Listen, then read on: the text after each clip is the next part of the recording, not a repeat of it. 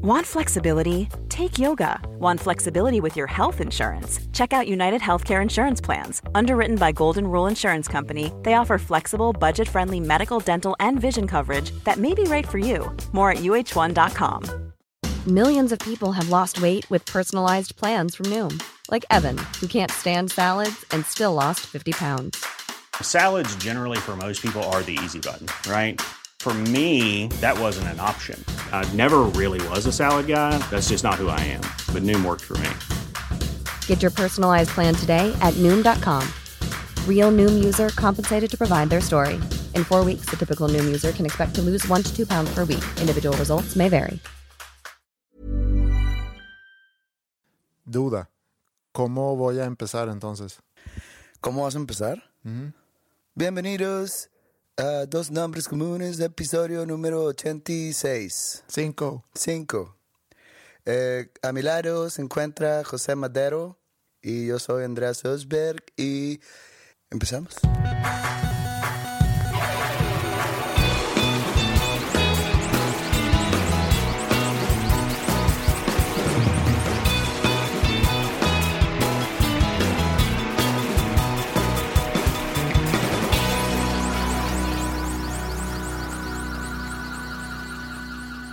Como imitador, no ganarías un solo peso. Por eso no soy. ¿Cómo estás? Bien, a secas. ni muy bien, ni poquito bien, ni mal, ni muy mal, ni bien. Eh, ¿Crees que algún día le preguntes a alguien, así casualmente, que llegues al banco y, hola, ¿qué tal? ¿Cómo estás? No, señor, fíjese qué puta madre. Hey, pasa Sí. seguido. Sí. Hay mucha gente así. Con gente así casual, no, no con amigos, sino... Gente casual, sí. Fíjate que no. El, el, el síndrome de Chavo del Ocho. Hablamos de tu concierto, ¿no? Pues ya sé qué más decir. Muy largo, muy aburrido, muy tranquilo. La guitarra no se escuchaba. Digo muchas pendejadas. ya me la sé, güey. Mejor pues, el siguiente tema. No, todo lo contrario. Y por eso te lo quiero decir. Pues fue el mismo show que fuiste en Metropolitan. no, este no duró tanto. ¿Cuánto duró este? Dos y cuarto. ¿Y el de Metropolitan? Dos cuarenta y cinco. Ujú. Pero esa media hora de diferencia son pendejadas que yo decía. O sea, hablé Ajá. mucho más en el otro. Yo te quiero felicitar porque fue un show muy, muy bueno. Me gustó mucho, lo disfruté mucho. Gracias. Y te lo quiero decir, y aquí al aire también, porque, o al aire, como si fuéramos un programa de radio, pero eh, aquí en el podcast, por lo que te comenté después del show, el primero de diciembre, y noto una gran diferencia entre los dos shows. Se oía muy bien, el sonido muy bien, hablabas muy bien. De hecho, sentí, aunque era un lugar ya lleno, o sea, mucha gente, sentí como un concierto íntimo que también creo que tiene que ver con, con las cosas que tú dijiste en el show. Se me hizo muy padre, muy buen detalle de, pues comentaste acerca de tu familia que estaba presente, de tus amigos que estaban presentes. Te vi como muy, no sé cuál es la palabra, humilde ante la situación, o sea, ag- muy agradecido con la situación, con la gente que estaba ahí. Dijiste algo así como, sé que ustedes pudieran estar ahorita en otro lugar, pero decidieron venir a este show. No quiero alargar mucho, porque luego Luego me haces llorar. te felicito porque sí, fue un, un gran show. Muchas gracias. Eh, pues fíjate que casualmente fue exactamente el mismo show, las mismas canciones. Hice ahí algunos cambios en el pequeño set acústico. Mm. No, no quiero minimizar el Teatro Metropolitan. El Teatro Metropolitan es un lugar icónico, pero el Auditorio Pabellón M sí tiene, yo creo que el mejor audio de, del país. Y al decir el país, yo creo que también incluye América Latina obviamente en Monterrey, Nuevo León. Eh, entonces creo que no era tanto nuestra ejecución lo que se escuchaba perfecto afuera, sino en sí la acústica y el audio del lugar, que ahí suena todo perfecto. Yo fui ahí a... Cuando inauguraron el lugar, en su temporada de inauguración me tocó a mí ser parte de presentando el Carmesí ahí. Pero la inauguración, inauguración fue un concierto en Maná. Y fue un día antes de mi cumpleaños, creo que era 31 de agosto del 2016. Y me invitaron. Es la única vez que he estado en ese lugar como asistente, como público. Y pues digo, en ese momento era nuevo lugar, no sabía, o sea, todavía no creaba esa, esa fama de gran acústica, de gran sonido. Entonces yo estaba impactado cómo sonaba. Se escuchaba todo. Entonces, sí fue algo así como, órale, qué buen trabajo hace Maná. y luego ya después empieza a decir que todo se escucha bien ahí, que te echas un pedo en el escenario y suena como si fuera la filarmónica de Moscú. Yo he visto bandas ahí que, que eh, según yo, no han sonado como lo estás describiendo ahorita, pero... Bueno, es lo que a mí me han dicho. Te, repito, he ido cuatro veces, ha sido la de Maná, mi concierto Carmesí, la vez de Fuerza México mm. y ya está. No ha habido más. Pero sí, muy contento, mucha gente mm, diciéndome muy buenos comentarios. Eh, y la verdad muy, muy agradecido con toda la gente que, que se echó la vuelta. Yo tengo curiosidad de cómo te preparas ante un concierto así, que es en, tu ciudad. Tienes que lidiar mucho con, con amigos y, familiares y demás. Eh, no tanto, porque como que con el tiempo me he hecho más indiferente en la cuestión de regalar los boletos que me dan. O sea, no de regalarlos, sino de repartirlos. Entonces ya no me importa, ya no es como que, ah, bueno, con Panda me daban, no sé, siete boletos a mí. O, u ocho boletos. Entonces yo los tenía que, me poner nervioso, a ver, pero es que si entrego este, mi amigo, el que no le di, se va a enojar, y luego mi papá, y que entonces, ahora pasaban los años y yo ya no entregaba, o sea, yo, yo hasta los regalaba. Es más, yo hasta la fecha regalo algunos boletos ahí en mi Facebook por ejemplo, en ciudades donde no conozco a nadie, por ejemplo, Guadalajara, es que tienes 20 boletos.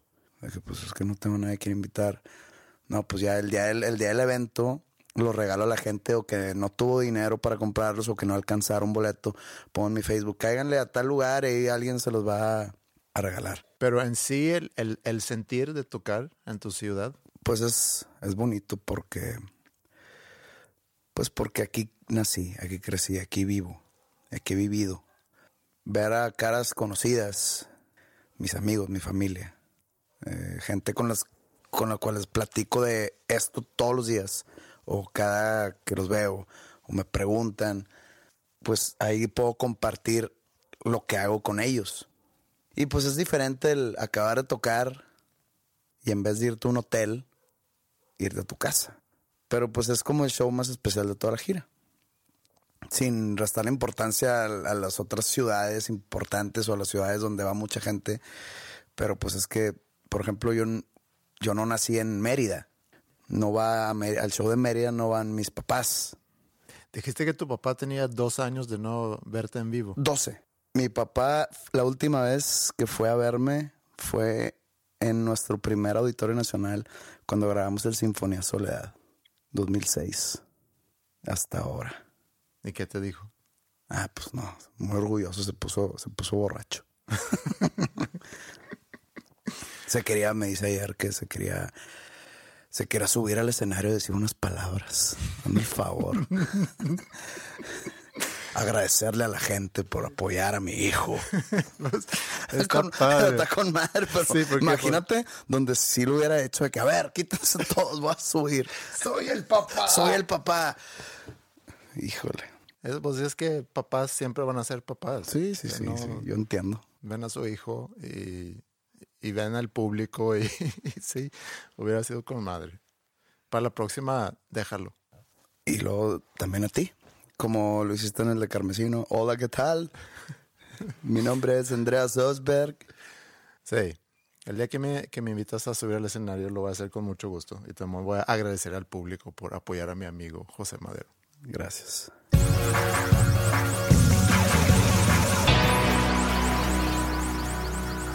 Hoy en vacaciones de, de, Navidad y de Año Nuevo. Pues como te he dicho aquí yo me voy a, a San Antonio, ¿no? Y decidí en esta ocasión no trabajar en nada. No, o sea, no, no escribir, no componer, no nada, cero. Entonces me topé con mucho tiempo libre y vi mucha tele, cosa que, que raramente hago. Y resulta que se me cruzó el lanzamiento de la cuarta temporada de Black Mirror en Netflix. Creo que salió el 28 de diciembre o algo así. Y dije, uy, perfecto. Entonces deja echármelos. Siempre sacan cinco episodios o algo así nomás. Entonces deja echármelos aquí. Y, y es una serie que a mí me da mucho la atención. Tam- Puede haber episodios muy, muy malos y puede haber episodios extraordinarios. Entonces, Sí, es muy como disparejo o muy... Sí, muy extremista. Pero hubo un, epi- un episodio en, en particular que, que quería platicar contigo. Porque no sé, no sé si tú viviste algo similar cuando eras chico. El, el primer episodio de esta nueva temporada se llama USS Callister. Y trata sobre cómo un. Es, es una, es una corporación, una empresa de, de videojuegos de, de realidad virtual. Y como el presidente o el. No, es el COO. Tú lo viste, ¿no? Sí, Es sí, como es el. el- como no, el- CTO. El CTO. El director de tecnologías, Sí. etcétera. Chief Technology Officer Y o algo así. este. Su mejor amigo es el, el mero mero, el CEO. Pero este señor es como muy. Muy solitario. Muy introvertido. Poco social. Nerdo. Muy incómodo en- socialmente hablando, pero tiene su lado oscuro. No voy a decir ningún spoiler, entonces no se asusten. Pero pues sí les tengo que contar más o menos qué pasa. Su lado oscuro radica en que él tiene como que en sus empleados, como que está el que le cae mal, la que no lo respeta, está la que le gusta, está, por ejemplo, su, su socio, que como que a través de los años lo ha hecho menos, entonces le tiene cierto rencor. Entonces él, les- él les roba a cada una de esas personas un, un pedazo de su DNA o ADN. Spoiler, ¿no? ¿O no? No, no es spoiler. Ok. Y él se va a su casa, esto es su lado oscuro. Y tiene una manera de crear un, un juego de realidad virtual muy parecido a Star Trek, donde estas personas que te digo la- la- del- de, su trabajo son, son como sus personajes, pero están atrapados en el juego. Y los mete por el medio de, de- de usar su DNA. Sí, los está clonando. Los está cuenta. clonando dentro de un juego. Entonces ellos tienen conciencia y tienen sentimientos y tienen todo, pero están atrapados eh, dentro de un juego. La persona original no tiene ni idea que está, que- de lo que está pasando en esa realidad virtual.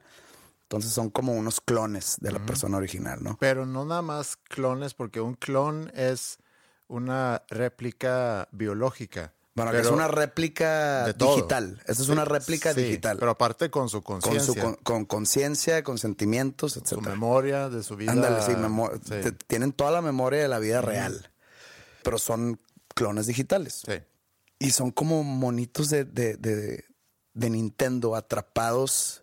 Imagínate cuando tú jugabas Nintendo. No sé si a la, a la gente le tocó el Nintendo, digo, ya con Xbox y PlayStation y, y el Nintendo Switch. Acá el Nintendo original, que jugabas al Zelda y tú traías ahí, tú manejabas al Link, al duendecillo.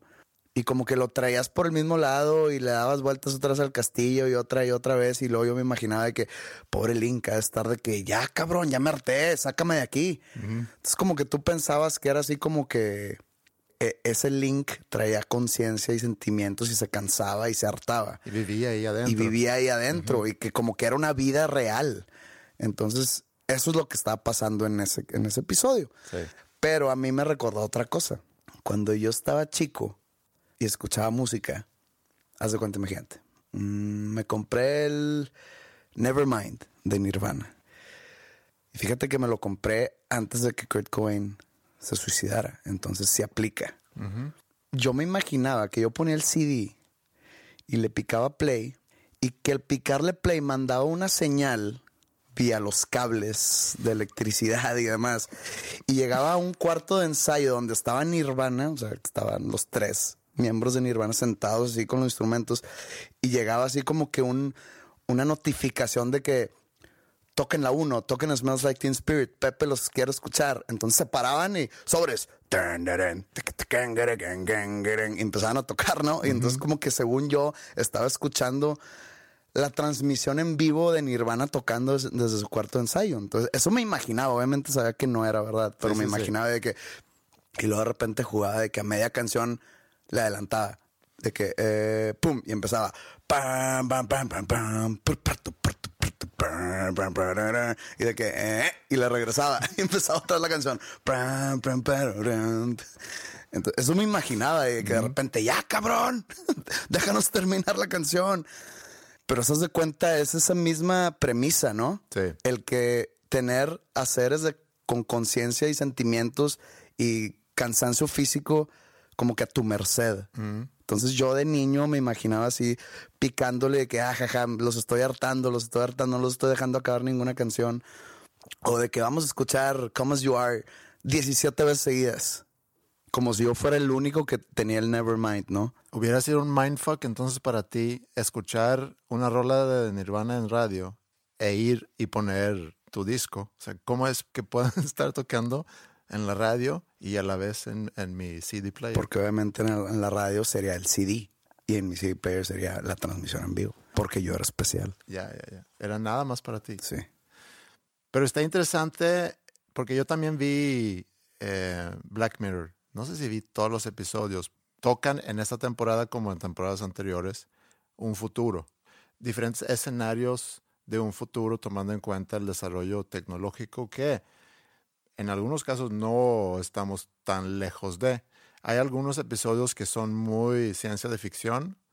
¿Es ciencia de ficción? o de Ciencia la- ficción. Ah, ok. Ciencia ficción. Sí. Tipo science fiction. Hay algunos episodios que son más cien- ciencia ficción. Iba a decir ciencia de ficción otra vez. que otros. Y ves algunos episodios y dices, mira, eso es muy viable. Eso lo veo pasar a lo mejor en un par de años. Me acuerdo, de hecho, hace relativamente poco leí un artículo, déjame lo busco, porque salían varias cosas interesantes sobre proyecciones, o sea, cosas que van a pasar probablemente muy pronto, hablando de tecnología. Eh, a ver, déjamelo. Sí me, sí me gustaría saber qué es lo que nos depara. Sí, aquí está. Mira, es de Business Insider y es un artículo donde hablaron con un señor que se llama Ian Pearson. Es un futurista. Y ¿Cómo? Predice el futuro o hace, no, ¿Decidió ser futurista? pues hace cuenta que hace análisis de mucha información y hace Pero eh, así se llama su, su título, futurista futurista. o futurist. Sí, Sí, futurista. futurista, ¿no? En español. Es un título universitario. No sé si sea un título universitario, sino que es un título que te vas ganando seguramente. Pero ¿quién te lo, quién te lo da? ¿Algún instituto del futuro? Puede ser. Nostradamus era un futurista, digamos. No sé si reconocido por medio del Instituto del, del Futuro. A ver, este Ian Curtis, ¿o qué? Ian Curtis. Ian Curtis, el cantante de No, ese güey, ¿cómo se dice que se llama? Ian Pearson. Pearson, ok. Ian Curtis era cantante de... De Joy Division, ya. Joy Ah, Division. sí, cierto. Sí. Pero a ver, ¿y este güey le ha atinado algo? Tiene un 85% de, de accuracy record, se- de, Según. de atinarle. Pues según este Business Insider. Y, y te ponen ejemplos de a qué le ha atinado. No, no lo ponen. Mira. Nada más lo, ponen ahí para Yo- darle credibilidad. Pues yo a tengo lo que va. un 92. ¿Cómo lo ves? Bien. Ahorita puedes tú decir algunas eh, proyecciones o predicciones que tú tienes. La- yo predije cuando México le ganó a Estados Unidos en tiempo extra, como en, en- para ir a la Copa Confederaciones. Ok. Dijo, México va a ganar. No me acuerdo cómo quedó, pero dije el marcador y en tiempo extra. Pero obviamente no le metí dinero. Y cuando pasó, hice un screenshot. ¿Has dicho otras cosas o esa es tu única? Porque si esa es tu única, 100%. ya va a ser 100. Ok, estoy arriba de Ian Curtis. No sé qué ha, eh, no sé qué, ha- ¿cómo se dice? Predecido no se dice, Pre- sino predicho predicho. o predecido. No, por- porque... Bueno, estamos aquí en un, en un foro que sabe la gente que no somos gramáticos. Entonces no sabemos si se dice predicho o predecido. Sí, Lo que sí sabemos es que no es predigido. Bueno, yo no soy de aquí, puedo decir lo que yo quiera y espero que, que la gente entienda. No, Él- eso créeme, nos queda claro. Ok, muy bien. Entonces, él eh, alista varias cosas sobre la tecnología y de lo que podemos esperar y de, Chingada. Y de lo que podemos esperar. ¿Qué pedo? Pinches perros, cabrón. Dale. sobre lo que podemos esperar para el 2050. Ahí te van varias cosas. No voy a leer toda la lista, pero puedo sacar algunos y podemos comentar acerca de, eh, por ejemplo, esto ya, eh, ya lo estamos viendo, que hay, va a haber drones, drones, drones en español, Drones. drones, perdón, en drones que, que ya hacen entregas de cosas. Creo que ya lo estamos empezando a ver, probablemente va a haber mucho más. Yo no, lo, yo no lo he empezado a ver. ¿No? No. Bueno, a lo mejor aquí en México no, pero creo que Amazon ya tiene algunas entregas con drones, ¿no? En Estados Unidos. Bueno, la verdad no creo. Yo cuando estoy allá pido y no llega y ningún no llega dron. ningún dron. Ok. Ese está bueno. Ropa que pudiera darnos eh, habilidades superhumanos eh, dentro de 10 años. Tipo el traje de Superman. O de Iron Man. Ese está interesante. Pero no me gustaría a mis 60 años ponerme como que unas licras. No creo que sea una bonita imagen. Dice que los smartphones van a ser obsoletos para el 2025. No sé qué va a venir en su lugar. Yo supongo que chips que puedes eh, insertar en tu cuerpo. Todo lo que el smartphone te puede dar hoy, eso lo vas a tener en un chip, seguramente. Pero ¿y, cómo- y la pantalla? ¿En tus ojos o qué? Eso sí está muy Black Mirror, ¿eh? Mm, pero no, no lo veo tan... eh, Creo que aquí el señor Curtis nos va a fallar. Es de su porcentaje, su 15% negativo. Carros que automanejan, Eso ya existe. sí, y que va a ser muy común dentro de 10 años. Pues fíjate que Elon Musk es el de Tesla, ¿no? Pues habían dicho que para este año ya todo mundo va a traer carros, no Tesla, sino eléctricos.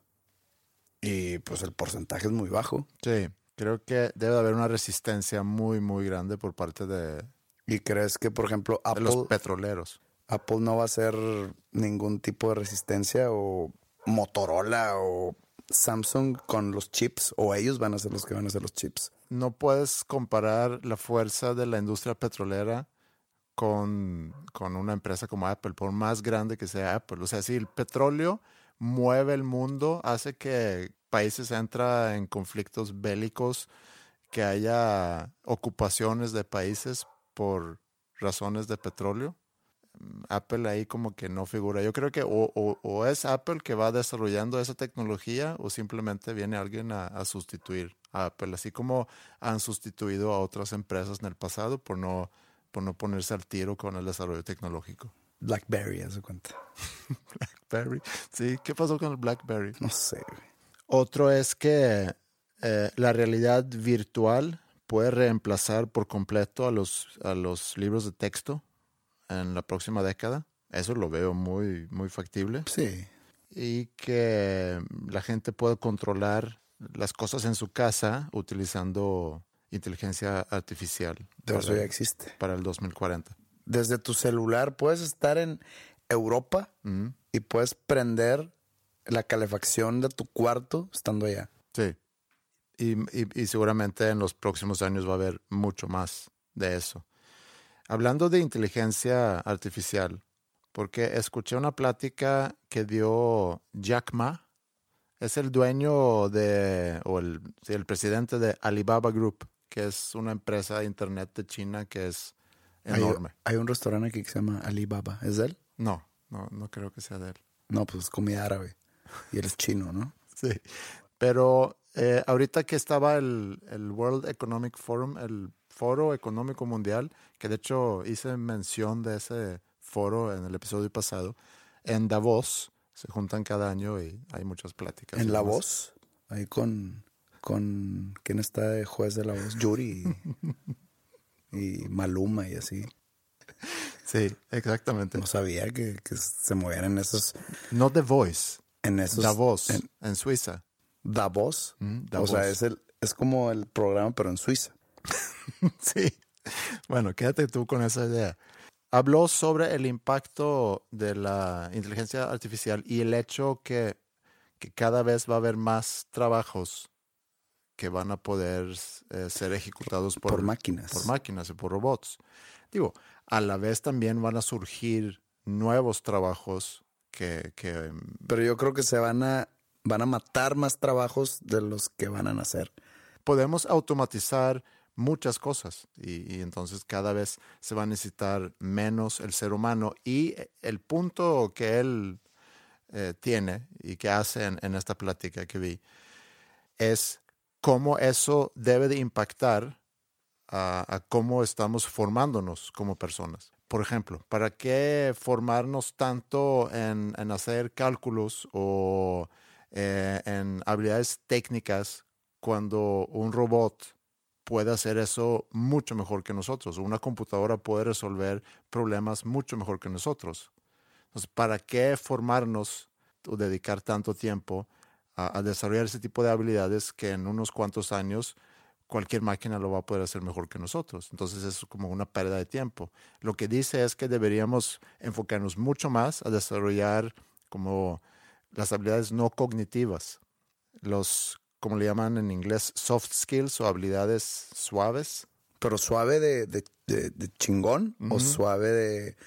de eh, Es que pues está suavecito. En inglés se habla de soft skills y hard skills y en español no sé si se dicen habilidades suaves y habilidades duras, pero una habilidad dura pudiera ser eh, Albañilería. o ser muy bueno para la matemática. Ah, esa es dura.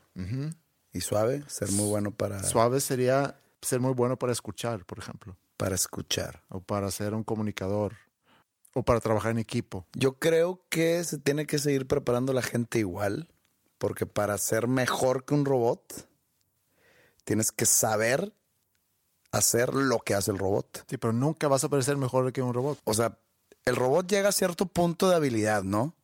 O sea, ellos están limitados por programación, Pero ¿qué es lo que les limita? la programación. Pero ¿cuál es y el para lo que están creados. O sea, si un robot está hecho, y no hablo robot así como se los imaginan en las películas de ciencia ficción, no. O sea, por ejemplo, puede ser como una tenaza, ¿no? Si esa tenaza está programada para, para ensamblar carros, un humano o varios humanos tenían la tarea antes de ensamblar ese carro. Ahora, dejas de ocupar esos tres humanos y de nomás hay una tenaza ahí, ¿no? Que está ensamblando y ensamblando.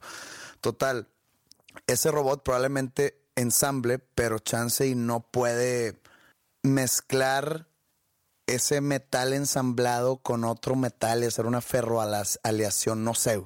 No, no, la verdad no se me ocurre un ejemplo ahorita así en Pero, caliente. no, pero, pero- entonces tú tienes que saber perfectamente la habilidad de ese robot para sobrepasarlo. Para ser mejor que ese robot y ofrecerle a esa empresa que te Pero hizo un lado. Pero decir, nunca vas a poder hacer mejor que un robot. Sí, tienes, si tu habilidad va más allá de la que el robot tiene. Pero podemos agarrar un ejemplo muy, muy sencillo. Antes la habilidad de leer mapas obviamente era muy importante para navegar. Ahorita con el GPS no tienes ninguna necesidad de desarrollar una habilidad, nada más tienes que... Debe de haber algo más allá. Leer mapas y aparte... eh, Pero p- vamos a agarrar el ejemplo que tú dices, el robot que, que está en la fábrica y que sabe perfectamente bien las mezclas, que al mismo tiempo puede medir las temperaturas, que puede controlar a la perfección que esa fusión de metales o, o- o lo que dijiste sea la mejor. va- debe de haber una habilidad Donde no entra... donde requiera más conocimiento y más algo... cu- cu- ¿Cuál es la palabra? Que, que tenga ese elemento de... Ah, ¿Cuál es la palabra? ¿Emocional será? ¿Cómo dijiste tú? Cognitivas. No cognitivas. No cognitivas. Eso te hace mejor que el robot. Sí, pero ahí estás llegando a lo que dice Jack Ma. Esa parte emocional, esa, esa habilidad emocional que tiene que ver con más con el ser de nosotros, Sí. con el poder escuchar, el poder ser creativo, el poder eh, crear. Pero te voy a dar otro ejemplo. Tú nunca vas a poder hacer cálculos como lo hace una calculadora. Nunca. Digo, estoy de acuerdo que necesitas, en cuanto a matemática, necesitas tú saber bases para poder sea, de saber nada- cómo hacer uso de esa De tecnología. nada me sirve un, niño que, que me diga que 49 por 3 es 147 de memoria. ¿Viste cómo no me tardé nada? No, Eh, sí, Este- me impresionas. Que te lo diga así de, de- de memoria que es 147. Pues digo, ¿de qué me sirve? No, no, no, no, pero digo, que tengas cierta habilidad obviamente para hacer cálculos básicos y si necesitas en tu profesión hacer cosas más eh, complicadas, pues sí tienes que tener noción y haces uso de la tecnología o de las herramientas que tienes a la mano para realizar esos cálculos.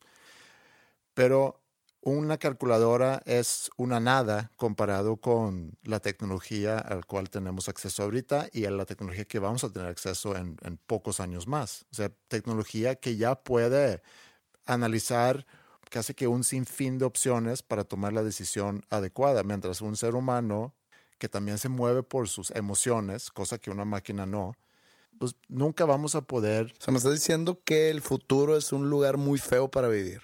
no necesariamente, pero donde las habilidades humanas van a ser reemplazadas en su área cognitiva por robots. en muchos casos yo creo que sí. Entonces, y esos humanos que realizan ese tipo de trabajos van a estar acabados. o pueden formar otros aspectos para ser útiles en, en otras áreas. Tú lo tienes robado, porque una máquina nunca va a poder hacer lo que tú haces. Nunca sabes. Nunca sabes si yo soy una máquina.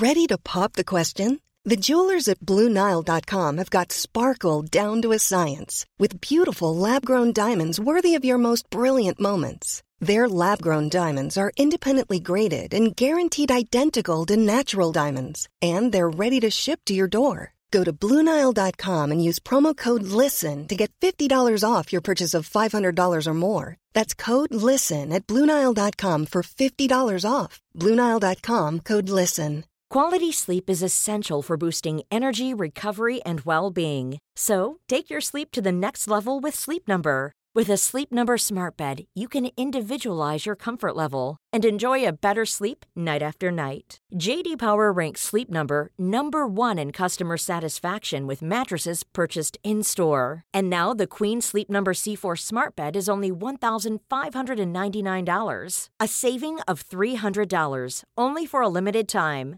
For JD Power 2023 award information, visit jdpower.com/awards. Only at Sleep Number stores or sleepnumber.com.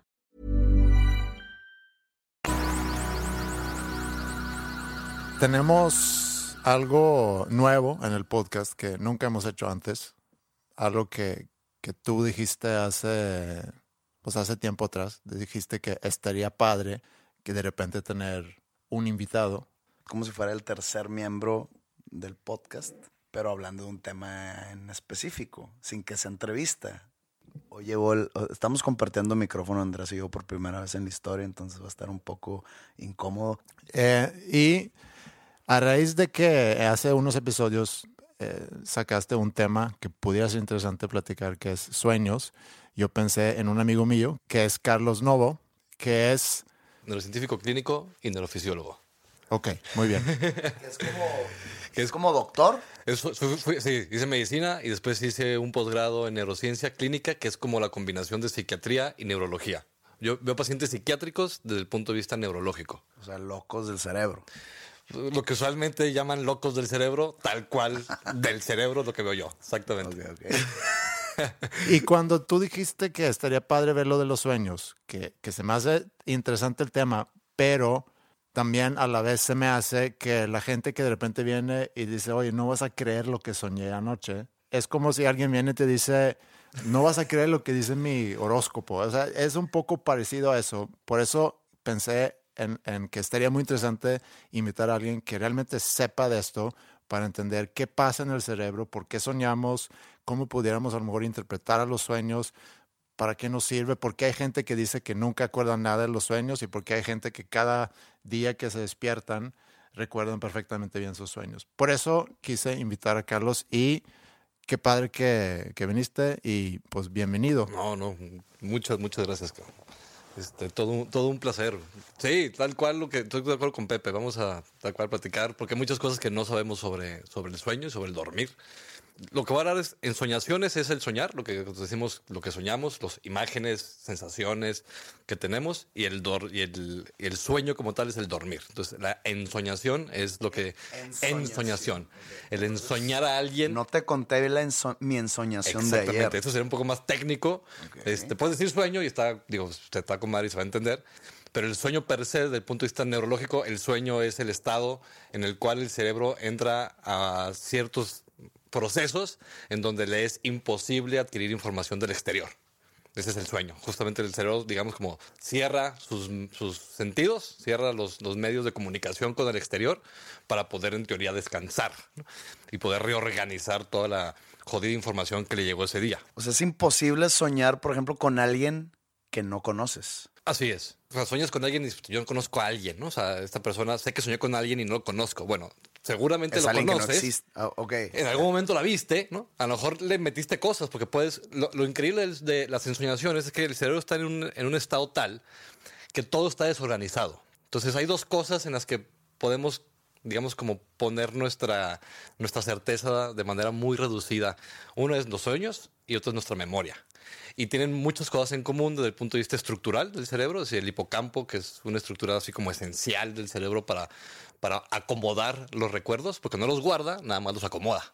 Y los acomoda usualmente durante el dormir, durante el sueño. Es decir, el hipocampo es como, es como el chalán que está en la biblioteca, que tiene el carrito y todos los libros que llegan ese día los ponen en, un pinche librero así, sin orden, y este güey llega en las noches, ya que todo el mundo se fue, a acomodar todos los libros donde les corresponde. Bueno, eso es lo que hace el hipocampo durante el sueño. Entonces se puede decir que el hipocampo es como el, el, el de la orquesta. El, El organizador de la memoria, específicamente. O sea, es el que va y organiza la memoria en los diferentes lugares del cerebro, dependiendo de con qué está ligado. Con qué está ligado desde el punto de vista también histórico. Es decir, todo lo que tiene ciertos conceptos, pero todo lo rojo, hay seguramente una parte del cerebro que tiene todo lo que está correlacionado con el, con el color rojo en la parte occipital, que es la que vemos. Entonces, y se guardan de acuerdo a, una, a un proceso, digamos, de organización de conceptos, de tamaño, de forma, de color, de sensaciones, específicamente sensaciones. Entonces, la amígdala y el hipocampo están unidas ahí pegadas, o sea, vilmente un milímetro de diferencia.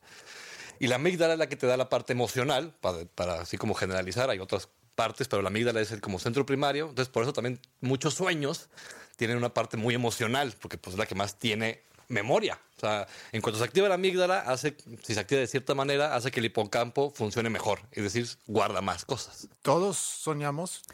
Todos soñamos, absolutamente todo el mundo sueña, porque el, el sueño como tal es simplemente una representación sensorial, o sea, se- de, de tu cerebro durante el proceso de dormir. El que no te acuerdes, de hecho, es en parte una manera simple de decir, a mí este güey está sano, ¿no? O sea, porque el hipocampo no tendría por qué estar grabando la información que está acomodando. Pero dura muy poco la memoria del sueño, ¿no? Porque a mí me ha pasado que me despierto y sé que soñé y acabo de desayunar y ya no me acuerdo. Y la idea es que nunca te acuerdes porque, pues, en teoría no es una información real. ¿no? O sea, no es algo que el cerebro tendría que guardar tal cual, porque pues no le sirve, no es de la realidad. Es un proceso que él hizo para acomodar una información real. Pero sí, la idea es que solo duren unos cuantos segundos, inclusive minutos después de despertar. Y por eso hay mucha gente y muchos artistas que tienen una bola de, procesos justo para acordarse de más sueños. Dalí lo hacía muchísimo, ¿no? Entonces Dalí tenía despertadores en diferentes horas de la noche, nomás para poder apuntar sus sueños y después pintarlos. Lo que yo hice, ahora saqué un libro hace un año, hace un poco más de un año. Era una colección de ensayos de cosas pendejas, pero bueno. Eh, había un capítulo que no hice, pero que cosas que más me dan hueva en la vida es cuando alguien viene y me dice, no sabes lo que soñé ayer y me empieza a contar. Es de que puta madre, esto es de lo más inútil del mundo. Entonces dije, ¿sabes qué? En venganza de todos aquellos que han llegado conmigo, les voy a contar 15 sueños míos que voy a anotar. Entonces empecé a anotar, me despertaba y agarraba mi celular y en los notes. Y así junté sueños y luego ya los leí. Al momento de trasladarlos dije, esto no tiene ningún sentido. Y ya no lo hice. Pero es uh, pura estupidez. Es, bueno, es Que que, no tiene orden, ni es- tiene- exact- Exacto. Es más que estupidez, es justamente eso, es desorganizado. Porque el, el hipocampo no necesita un orden desde el punto de vista temporal, ¿no? O sea, en cuestión de tiempo. O sea, no, va a organizar justo lo que fue entrando por el cerebro en cuestión de tiempo. O sea, no. Tiene otras maneras de hacerlo mucho más eficaz, pero que es mucho más desorganizado desde el punto de vista de imágenes y de sensaciones y del mundo real. Por eso cuando Freud se puso a mamar con los sueños, fue lo que hizo. Y al mismo tiempo, otro güey que fue contemporáneo de él, porque está con madre, porque más o menos en el mismo momento, en 1880s, tanto Freud como Ramón y Cajal, Ramón- Santiago Ramón y Cajal es el, digamos, y está con madre porque son dos grandes cerebros que se fueron totalmente por lugares diferentes y hoy para atrás, pues es muy fácil saber quién estuvo bien, ¿no? Freud la hipercagó, este, y Cajal es el, es, fue premio Nobel en, en 1906. Y eso que yo sé quién es Freud y nunca había escuchado del... Aunque, es más, no sé ni cómo describe, güey. Ramón y Cajal. Na- Nadie conoce a don Santiago, que es el, es el padre de la neurobiología moderna. O sea, todo lo que es la, la neurociencia moderna, o sea, la, la unión entre el, el cerebro, su estructura y su función y nuestro comportamiento es él. O sea, él fue el que puso las bases Entonces modernas. Freud se metió mucho en lo que no le importa, porque No. es- escucho que Freud está en todos lados, Exacto. en cualquier tipo de materia. Es, es que eso, es lo fregón de los sueños, porque puedes tocar lo que sea, pero más que, más que estudiar por todos lados, tenían más o menos la misma escuela, o sea, eran médicos los dos, neurólogos, neurofisiólogos. La diferencia, bueno, Freud era más neurólogo, neurofisiólogo, y Cajal fue neurólogo histólogo. Entonces este güey se dedicaba a ver tal cual celulitas en el microscopio. Y de acuerdo a la forma de las células, iba suponiendo para qué jodidos funcionaban y qué hacían.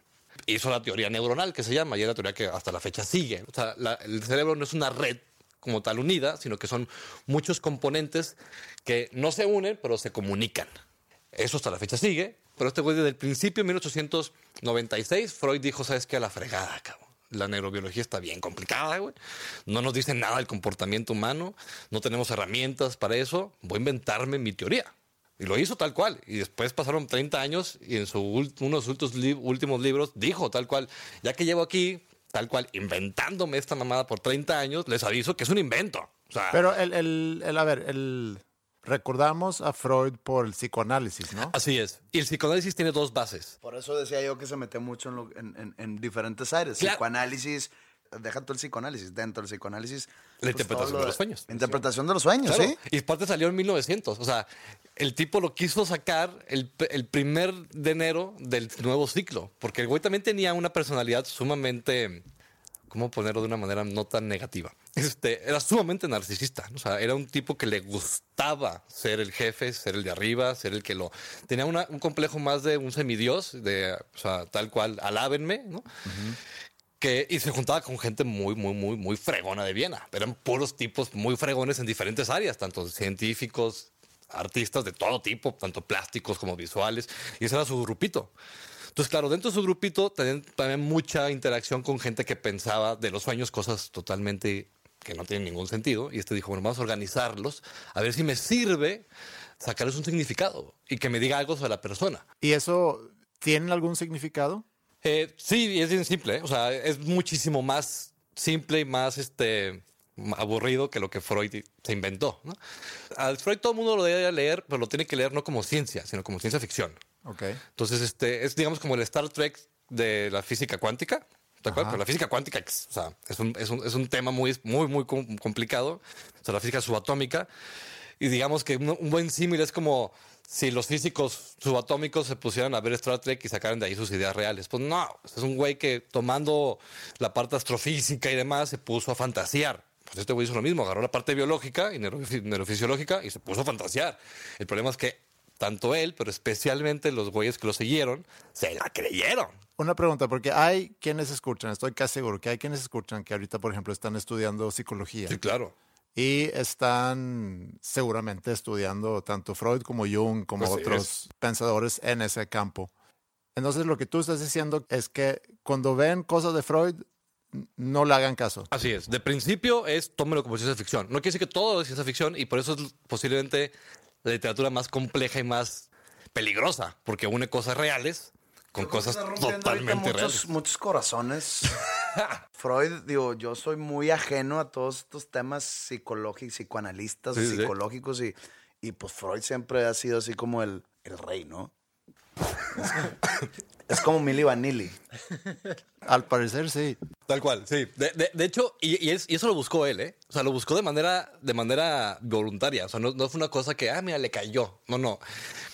Era tal el conflicto entre Santiago y Ramón y Cajal y Freud, este conflicto en el sentido científico y amigable. Aparte, uno estaba en Viena y otro estaba en Valencia. O sea, tampoco es como que se veían muy seguido. Pero es increíble cómo partió al mundo de la neurociencia en dos, la gente que se dedicaba a ver la parte concreta, la parte biológica, la parte celular, la parte que definió realmente lo que estamos haciendo ahorita, ¿no? Y lo que nos ha dado esa parte de la medicina, que es la parte cerebral. Y luego la otra parte, que fue la mayoría, ¿eh? O sea, en, en su momento, o sea, en los 20, 30 y 40, la mayoría de los psiquiatras, es más, la psiquiatría como tal se dividió de la neurología, no era, no era una especialidad hasta, hasta en muchos lugares hasta los 60. Era la misma especialidad con la neurología. El que la rompió fue el psicoanálisis. O sea, quien rompió con la neurología fue Freud. Bueno, sus seguidores, porque Freud era neurólogo, ¿no? Y era neurofisiólogo. Él como tal no lo hizo, pero sus seguidores dijeron, ¿sabes qué? Al carajo, cabrón. O sea, estos tipos están viendo percepción y movimiento, o sea, cosas que... Y estamos, estamos viendo la mente del ser humano, ¿no? Que hasta ahorita nadie jodido, o sea, ni leído, ni captado, ni descrito bien qué es la mente. Estás también desacreditando el psicoanálisis per se. O pero sea, yo sí- no, yo no lo hago. No, no, no. no. una historia. No, no, no. claro. Con, con esto que dices, estás diciéndole al mundo, bueno, a nuestro pequeño mundo, Así es. que el psicoanálisis es ciencia ficción. Sí, por favor, aléjense de ahí, ¿no? De si, queremos, si queremos seguir evolucionando. Porque hoy tengo una cita. Tú sigue- tú sigue con- La cancelo. Tú, tú sigue, tú sigue con tu cita porque igual y, igual y descubres algo que ni siquiera es real sobre ti mismo. Y está con madre porque de eso está el psicoanálisis. De inventarte El cosas. psicoanálisis es falso. no hay nada, o sea, no hay ni- o sea, si tú agarras ahorita y te pones a buscar en las bases de datos de- científicas, de donde todo se publica en cuestión de qué sirve como herramienta para ver algún tipo de enfermedad o algún tratamiento para algo. No tiene que ser químico, puede ser cualquier tipo de tratamiento. No existe el psicoanálisis ahí, pues. O sea, ya nadie publica. O sea, es, es- es un nicho que se quedaron los mil güeyes que lo siguieron, ¿no? Que, más, que más que son seguidores, ¿eh? Porque son tal cual, son como sectas. O sea, tú te agarras a la gente que cree en el psicoanálisis y se parece más su comportamiento Estaba pensando en sectas. a un exactamente. religio, así una secta religiosa que a una parte de una ciencia. O sea, es como dices, pues, ¿es un campo científico o una secta, güey? Y la realidad es que se comportan como sectarios. O sea, en todos los sentidos. Freud y Lacan y todos son sus, sus profetas, ¿no? Y sus 12 libros son sagrados, güey. O sea, y la interpretación de los sueños de hace más de un siglo que sabemos que no tienen ninguna connotación real, excepto te voy a decir tal cual las poquecitas cosas que nos sirven como clínico. O sea, yo cuando pregunto cómo duermes, ¿no? Pues lo pregunto por algo muy específico, ¿no? Para que me cuente el tipo los sueños, ¿no? Si son negativos, si son positivos, si te despiertan, si te despiertas con angustia. Este, si tienes algún tipo de otras sensaciones en ese momento, porque me habla de cómo está el cerebro conectado. Pero nada más. Todo lo demás es pérdida de tiempo. Y ya tenemos más de un siglo para poder decir, sí, ¿sabes qué? Pues sí, todo lo demás es una pérdida de tiempo. Puede ser esto un, un episodio muy controversial. Ahora, regresando a los sueños, des- después de desacreditar a figuras históricas como Sigmund Freud y a prácticas de tantas décadas como el psicoanálisis, eh, regresando a los sueños, ¿tienen significado los sueños realmente? Sí, no el contenido, pero sí. O sea, el, básicamente lo que nos interesa de qué es lo que, de cómo sueña el paciente más que qué sueña. Nos interesa el cómo sueña. O sea, si el, si el sueño se siente agradable, o sea, se levanta y dice, mira, puta, descansé. Que toda madre es dormir. Sí, es la acción de Así es. descansar, sino Entonces, el contenido el, de el los sueños. ensoñamiento. Ok, el contenido de las ensoñaciones básicamente no, básicamente no tiene ningún valor como tal. Nos interesa, por ejemplo, si son sueños muy recurrentes o con un, con un, pat- con un, con un tema muy específico. A veces nos puede estar diciendo que ese tema a lo mejor tiene alguna correlación con algo ¿no? y que podríamos manejar de otra manera para que lo reaprendas. O sea, que tu cerebro lo acomode diferente y no todas las jodidas noches lo acomode igual lo que te dice un poquito los sueños en ese sentido, cuando son más, que son angustiantes y son, son negativos y que son iguales, dices, ok, venga, aquí es un circuito cerebral muy específico que se está activando exactamente igual. Y lo que me está haciendo está reforzando un aprendizaje negativo, es decir, la persona no solamente le causa angustia soñar eso, sino el hacer eso, o sea, el soñar eso, hace que ese circuito se haga más fuerte y por lo tanto tiene más angustia durante el día. Y responde con más irritabilidad y con más violencia y con más negatividad durante el día, cuando está despierto. Entonces, en ese sentido, sí te hablo un poco y te podría hablar de, de- de algo al respecto, pero no es que te vaya a solucionar un diagnóstico. No, no existe eso. esas, esas madres que cuentan de que s- Si sueñas que se te caen los dientes es porque tienes un secreto muy guardado. Así es. No, hay, hay ciertos símbolos que podrían ser un poco más universales, que, que sí funcionan, pero en general, tal cual. O sea, Si, si sueñas, yo quiero pensar que de que si sueñas de repente o, o muy seguido que estás perseguido o que estás, eh, eh, no sé, sabes que en el, en el sueño tienes que agarrar un vuelo y nomás no llegas al aeropuerto. es. Ese tipo de cosas, pues Así yo es. quiero pensar que es estrés que tienes acumulado. Así es, o- son ciertas angustias, son ciertas Sí. cosas que son reales en la vida, o sea, en tu vida a día, ¿no? Que te, te están angustiando y te generan. se manifiestan que te generan cualquier miedo cosa en el Y que sueño. son muy repetitivas Sí. y justamente se van, va- van a repetirse otra vez también, pues en tu, eres, eres tu mismo cerebro, pues no, no es como que cambiaste de cerebro cuando te despiertas y te acuestas. Entonces, la misma información que está ahí. Si durante el día tienes una angustia específica, pues a lo mejor durante el sueño, justamente ese circuito que está constantemente durante el día exci- excitándose y activándose, pues al dormir igualito. Más desorganizado y con otras cosas y otros temas, pero la sensación, si te fijas, la sensación es lo importante y por eso preguntamos qué sientes al dormir. O sea, no me importa qué, pero qué sientes. No, me levanto muy angustiado, no sé ni qué sueño, pero me siento mal. Ah, bueno, es lo único que necesito. O sea, el, el hecho de que alguien que esté pasando por angustia durante el sueño constantemente, eso es lo que es patológico. Eso no nos gusta eso. Otro tema que, que a mí me da mucha curiosidad hablando del cerebro es que existen muchos mitos alrededor del cerebro.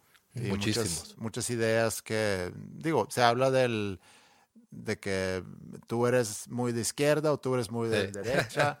Eh, nada más estamos usando el 10% del cerebro y, si, y hay quienes usan un poquito más y por eso son mucho más eh, inteligentes. ¿Podrías tú mencionar algunos de los mitos que existen? Sí, claro. Bueno, ese, ese, y luego ulti- matarlos. eh, ese último que dijiste, ese tema salió en los noventas gracias a un periodista del New York Times. ¿no? Si no mal recuerdo, era el New York Times. Y el tipo lo que hizo fue muy simple, leyó un par de artículos científicos, ¿no? en donde se utilizaba una herramienta que se llama resonador magnético, que todo el mundo por lo menos lo ha visto, lo conoce, funcional. Entonces, lo que hace el resonador magnético funcional es que mide cambios, más que solamente tomar una foto, toma dos fotos, digamos, en cuestión de cambio. ¿no? Y, específicamente el resonador magnético funcional para el cerebro lo que mide son cambios de oxígeno en el cerebro. Realmente no mide actividad cerebral directa, mide nada más pues qué tanto oxígeno cambia y tenemos una buena relación con la actividad cerebral con eso. Entonces, lo que sucede realmente, bueno, una es que hay que aclarar que es imposible que ninguna parte del cerebro esté inactiva por más de unos cuantos segundos. No se puede. O sea, es totalmente en contra de la naturaleza de la neurona. O sea, la neurona siempre está activa. Lo único que hace es cambia su tipo de actividad, dependiendo si está echando pereza o si está haciendo trabajo. Nada más. Lo único que hace es cambiar. Es como tu carro que siempre está prendido y tienes cuatro velocidades para hacer diferentes cosas, pero siempre está prendido. O sea, aunque esté neutral y esté bajadita y esté uh, dejándose ir, está gastando gasolina. Entonces, lo que hacemos es que ponemos el carro neutral, ponemos el cerebro neutral, que es decirle a una persona, no pienses en nada, pensamientos random, no nada en específico, concéntrate en relajarte, en negros, ¿no? O sea, y el cerebro en reposo, o sea, en ese estado de reposo, consume tanta energía y cuando lo ponemos a hacer otro tipo de actividades, nada más aumenta el 10% del consumo de energía. Es decir, es un sistema tan increíblemente eficaz que independientemente si estás en neutral o si vas a 200 kilómetros por hora, solamente va a gastar 10% más de gasolina. Ok. ¿Estamos? Ese 10% más de gasolina que utiliza para hacer esa actividad es lo que este pobre imbécil en los 90 dijo, ah, entonces nada más usamos 10% del cerebro. Ya. No tiene ninguna cosa con la realidad. Pues es una cuestión de leyó mal. Así de simple, leyó mal. Y no solamente leyó mal, sino que después todos los demás periodistas lo repitieron. Y después lo repitieron maestros, neurólogos. Y O sea, Limitless es ficción, entonces. por eso es película. Por eso, por, por- eso la dirigió alguno de los directores de Hollywood. Sí, sí, claro. Y, y queremos craquear eso. ¿eh? O sea, la, la esperanza y la idea de que podamos ser como semidioses o dioses siempre ha estado ahí. Y la realidad yo siempre le digo a mis pacientes, a ver, ya lo eres. O sea, no existe ningún otro ser en todo el jodido universo que conocemos, que es bastante grande, o sea, son miles de galaxias. No tenemos la menor remota idea de que exista alguien como nosotros. Para lo que nos queda claro es como, mientras no encuentre a alguien mejor que yo, pues yo soy el dios de este show, cabrón. Oye, y de los lados, Sí, sí tenemos dos hemisferios, claramente, están conectados por una cosa que se llama cuerpo calloso, que es tal cual los, los, este, los cables que van de un lugar a otro, pero solamente se conectan el 5% de las neuronas de cada hemisferio. Es decir, el 95% de la actividad es en cada hemisferio por separado. Y la poca actividad que se conecta entre ellas es justamente como para espejear. Es como, yo estoy haciendo esto, tú también, Eh, yo también. Y ya, es nada más para eso. Es como, estamos haciendo lo mismo, sí, estamos haciendo lo mismo.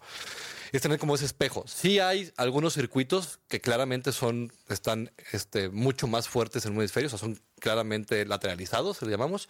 Uno es el lenguaje, que es el principal, que está en la parte izquierda, o sea, el 98% de los humanos. El lenguaje primordial está del lado izquierdo, o sea, el sistema de lenguaje, perdón, está del lado izquierdo.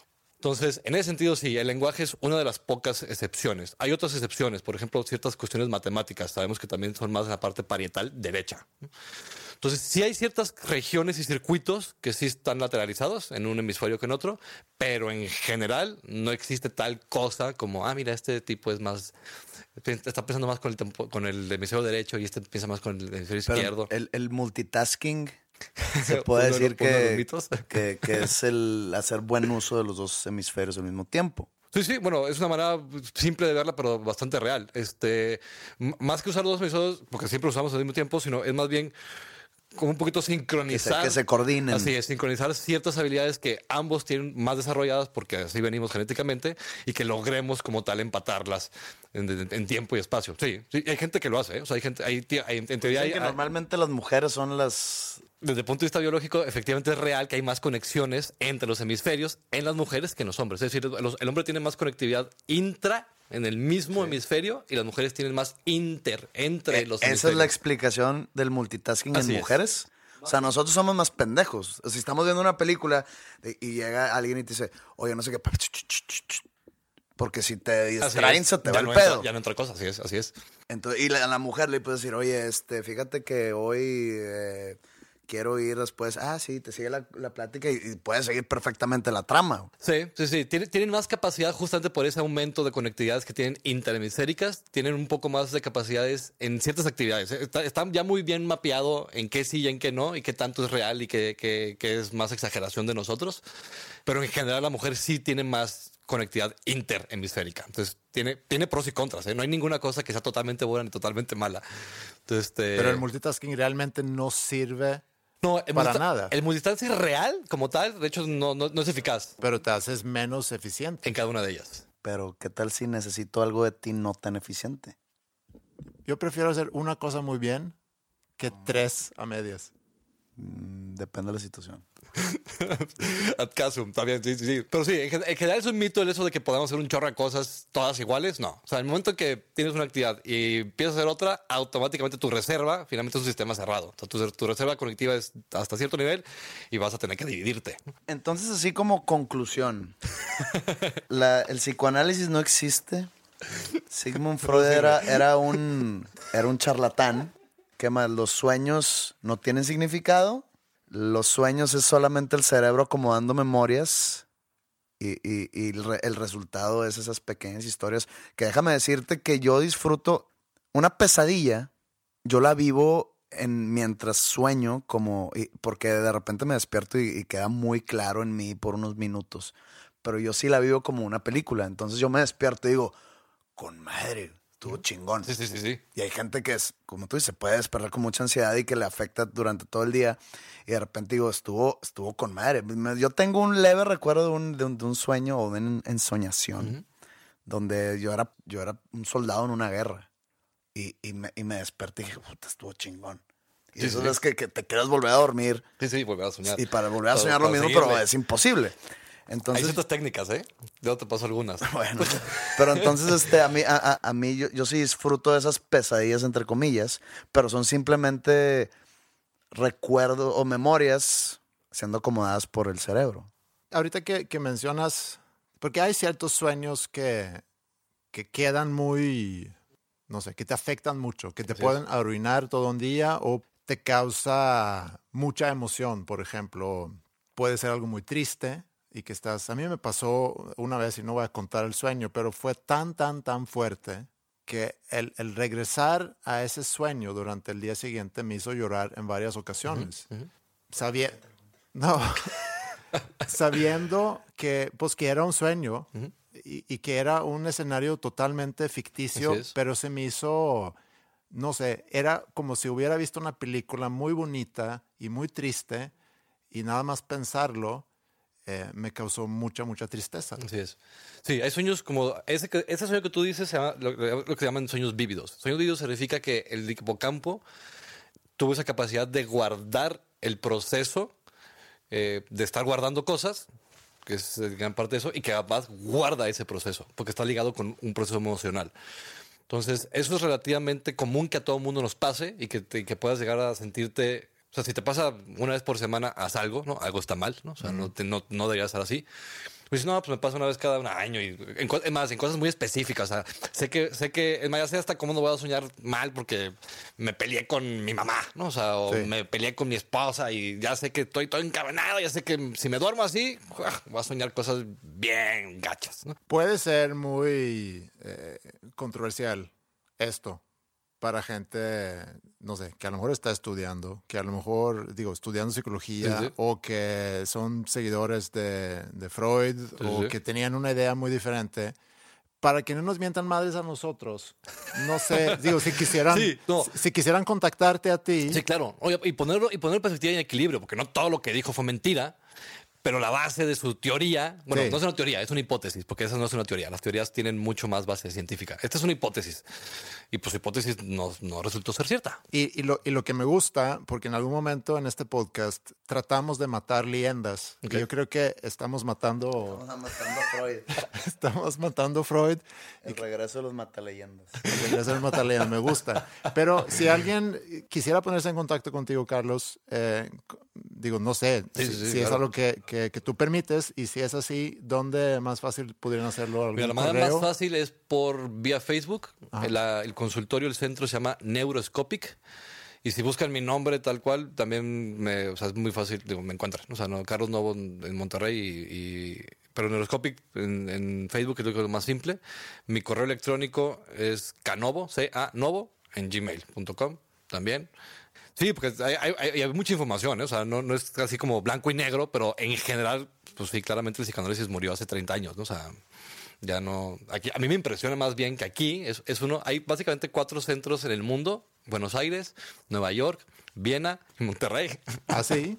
Digo, había otros, pero que son muy psicoanalistas. Que a pesar de que ya es como ver raza, eso ya, ya lo superamos. O sea, en ninguna, en ninguna guía internacional de ninguna asociación, excepto la de ellos, ¿no? que nadie pela, este, te van a decir a psicoanálisis. No existe, pues. O sea, no, no existe en ningún momento que el psicoanálisis sea realmente eficaz para algo en específico. Creo que ya, ya te sigue la onda. Si lo tuyo lo transportas a la música, haz de cuenta que tú eres el músico, o sea, la neurociencia es como el músico real y la, el psicoanálisis es el reggaetón. Deja tú, el reggaetón y además digital, güey. O sea, ni siquiera el güey canta, el güey pone su pinche Por eso, maquinita. a- a Exactamente. el reggaetón plástico. Exactamente. Wow. Ándale. Ahí está. No, pues no, Sí, es, pues no. es- es- es una metáfora. Gracias. Entonces no, no, no escuchen el psicoanálisis.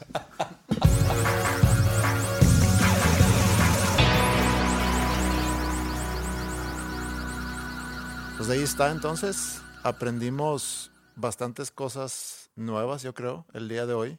Logramos matar a, a otro leyenda. Pues eh, muchas gracias a Carlos por habernos acompañado. Eh, fue muy buen episodio y pues nos vemos la próxima semana. Sí, síganos en nuestras redes. Estamos en facebook.com diagonal dos nombres comunes, en Twitter en arroba dos con el número dos, nombres comunes. También mándenos mails, no sobre lo que platicó Carlos, para eso mándenselo a él, a nosotros, mándenos eh, sugerencias, sus comentarios, sus preguntas, sus dudas, como siempre en podcast arroba dos nombres comunes.com. Muchas gracias por acompañarnos otra semana más en el episodio 85 y esperamos que estén con nosotros también en la próxima semana. Me duelen las despedidas, prefiero no decir adiós. Prefiero estar contigo, mi amor. Ve y enciérrate en tu cuarto y apaga la televisión. Diles que estás muy bien y que no sabes quién soy. Olvídame, te juro que ya no hay nada que hacer, ya lo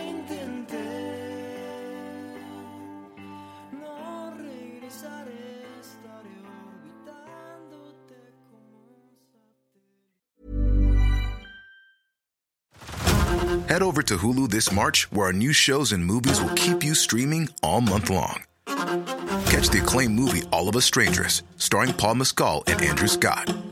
Stream the new Hulu original limited series We Were the Lucky Ones with Joey King and Logan Lerman. And don't forget about Grey's Anatomy.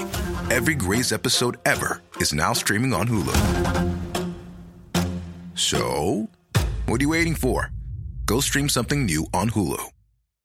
Botox Cosmetic, out of botulinum toxin A, FDA approved for over 20 years. So, talk to your specialist to see if Botox Cosmetic is right for you.